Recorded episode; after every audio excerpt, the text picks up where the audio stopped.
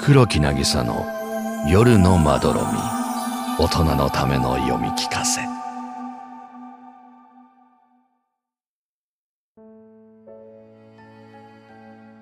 レジ。家の向かいにスーパーがある。24時間やっているので不健康な日々を送っている私にはとてもありがたい。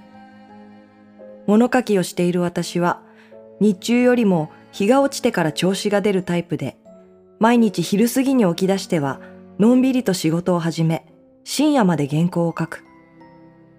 一段落ついてパソコンの電源を落とすと途端に腹が減る。それと同時にアルコール欲も。自宅で仕事をする私にとってこの晩酌タイムだけがリフレッシュの時間であり心の拠り所だ。部屋着の上にコートを羽織りいそいそと向かいのスーパーへ出かける。こじんまりとしたそのスーパーは品揃えが特徴的なためかいつも閑散としている。深夜は特に貸し切り状態だ。私は酒とつまみさえ調達できればいいので乾き物とビールの種類が充実しているこの店は何の申し分もなくさらに店の出入り口に並ぶガチャガチャの種類が無駄に豊富なところも気に入っている。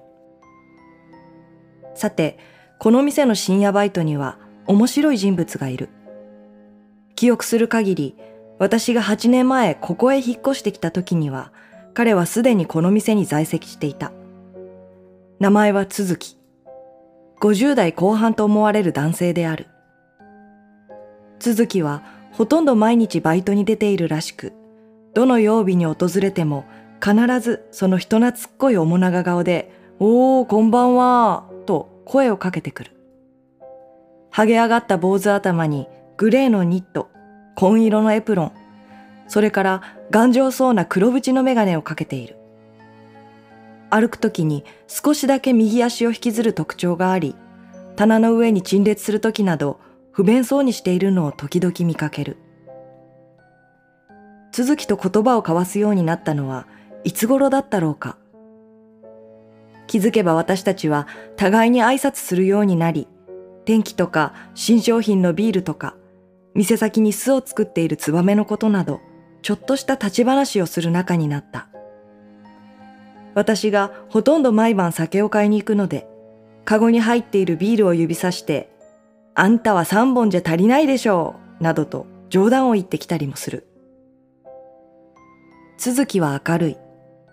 普通ならば眠くて頭が回らないような深い時間にもかかわらず、テキパキと働き大声で笑う。青白い蛍光灯に照らされた真夜中の店内で一番輝いているのが続きなのである。私とほとんど毎日顔を合わせているということは、きっと、いや、確実に私たちの生活リズムは近しいはずだ。典型的な夜型である私だが、この不健康な生活を一応は、ああ、明日からはまともなサイクルに戻さなくちゃ、と憂いてみたりする。やっぱり人間は太陽と共に目覚め、日没と同時に休むのが性に合っている。それは私の肉体を通して虚弱、無気力、脳のキレの悪さといった不具合で実感される。それなのに、続きはいつだって絶好調なのだ。調子の悪そうな様子は一度も見たことがない。いつもハキハキと明るく、鼻歌混じりに棚卸しをする、その強靭な自律神経に尊敬の念すら覚える。いや、やっぱり何かおかしい。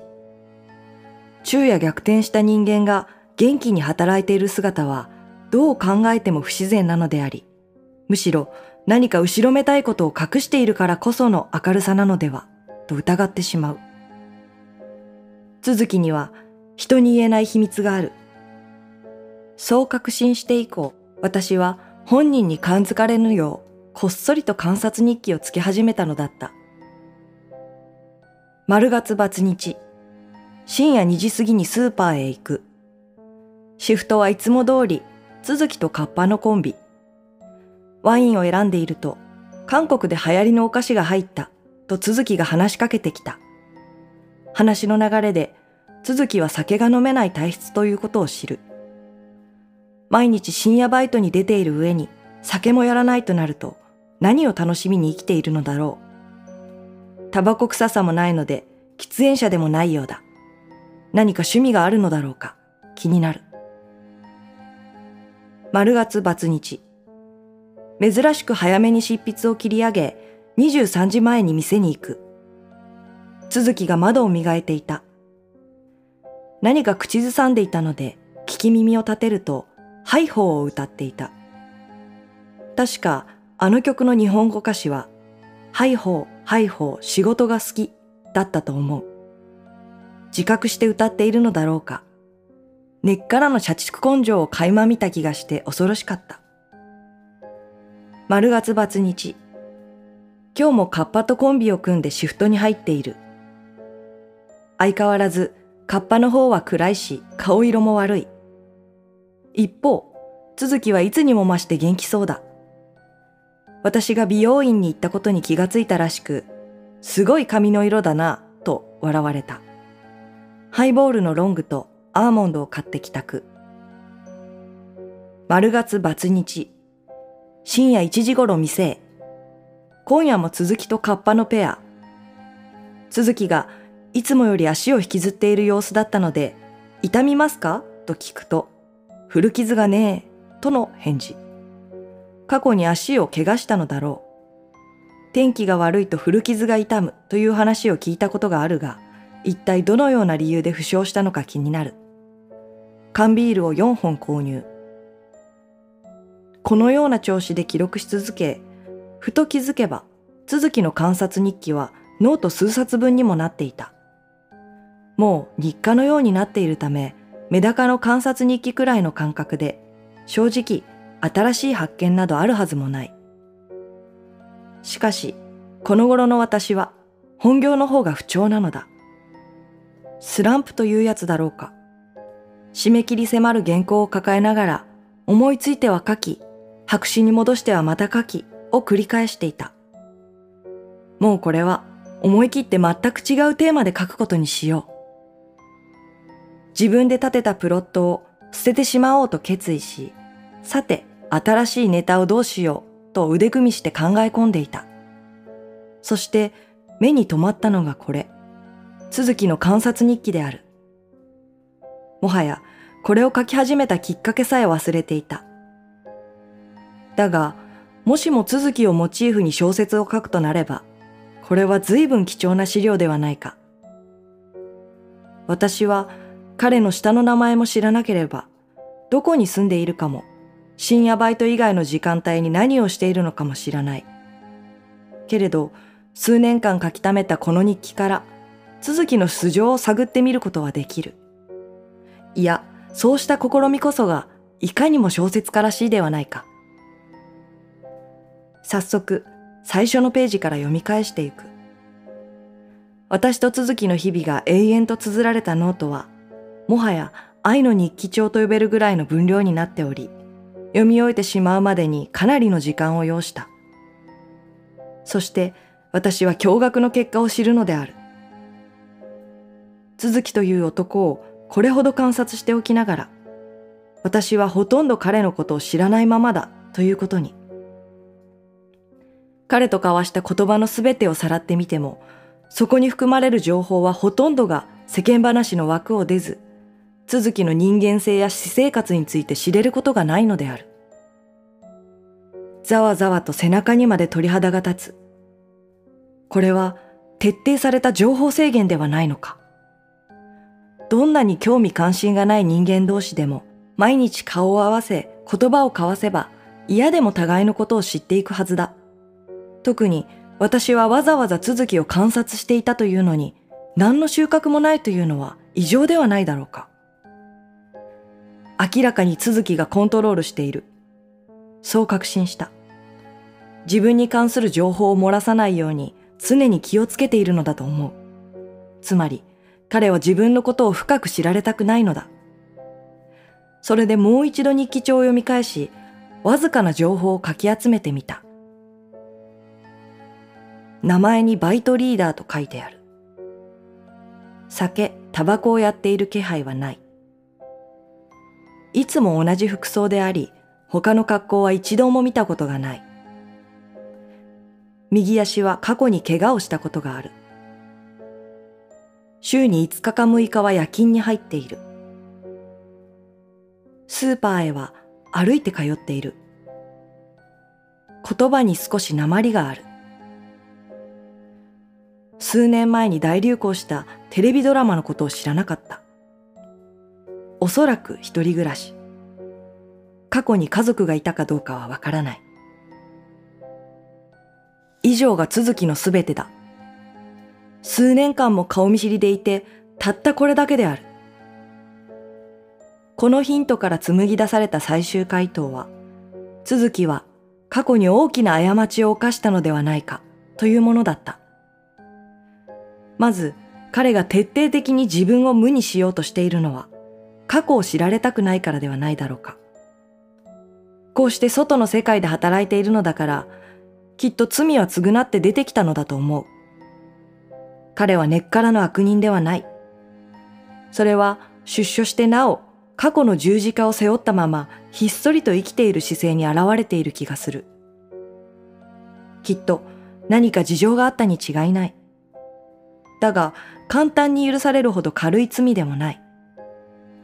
数年間の投獄生活を裏付けるのは彼が流行りのテレビドラマを知らないという点だ。かつて一世を風靡したあのドラマを知らない人は滅多にいない。きっとその時期、彼は服役していたのだ。模範囚だった続きは予定よりも少し早く出所することができた。久しぶりのシャバに出て真っ先に向かったのは我が家。そう、彼には家族があったのだ。愛する妻と子供たち、もしも許されるならもう一度一緒に暮らしたい。そう願った続きの思いも虚しく、我が家は空き家へと変わり果てていた。すべてを失った続きは、もうこれ以上何も失わないように、静かにつつましく暮らすことを自分に誓った。他人との関わりを避けるため、日中ではなく人の少ない深夜のパートに通う。嗜好品や贅沢の類を一切断ち、必要なもの以外は持たず、質素に暮らす日々。時々、私のような物好きが話しかけてくるけれど、そういう時は怪しまれないよう明るいおじさんを演じるように心がけている。時々うずく右足を引きずりながら、今日も続きは過去の罪を悔いている。少々過剰な演出もあるけれど、こうして組み立ててみると、あながちデタラメとも言えないリアリティを感じてきた。悲哀を帯びた続きの笑い顔や、重そうに足を引きずる後ろ姿が妙にそれっぽいのである。私は上着を羽織って外へ出た。答え合わせというわけではない。なんだか無性に続きに会いたかった。続きが自分のことを話したがらないのは、きっと私に知られたくないことがあるからだ。深夜のスーパーで働き続けたこの寂しい年月のうちで、きっと私が一番の話し相手だったと思う。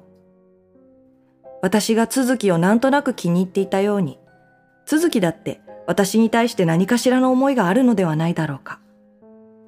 小走りでスーパーへ向かった。顔を合わせたらいつも通りにするつもりだ。昨日もそうしたようにビールを買ってたわいない話をする。それだけでよかった。すると、店の手前で荷台を押している続きとカッパの姿があった。彼らが珍しく会話しているので、私は思わず植え込みに身を隠し聞き耳を立てる。最初に聞こえてきたのはカッパの笑い声だった。あっはっはっはっは。続きさん、それは言い過ぎですよ。そして続きの声。いやー、毎晩来てるんだぜ。絶対普通の女じゃないよ、あれは。しかも毎日酒買って帰るだろこんな時間から酒盛りだぞ。信じられるか？茂みに隠れたまま、息を殺して聞いていた。続きさん、いつも仲良さげに話してるじゃないですか。あー、なんかすごく懐かれちゃってるんだよ。でも俺怖いから全然自分のこと喋らないの。もう最近特に怖くて。あいつの頭見たか？真っ赤なんだぞ。いや、半分真っ赤で半分青だよ。あんな頭でまともな仕事してるわけないっしょ。ありゃなんか裏があるよ。あー、怖い怖い。己続き。暗い茂みにうずくまったまま、私は今日で観察日記をやめにする、と強く心に決めたのだった。終わり。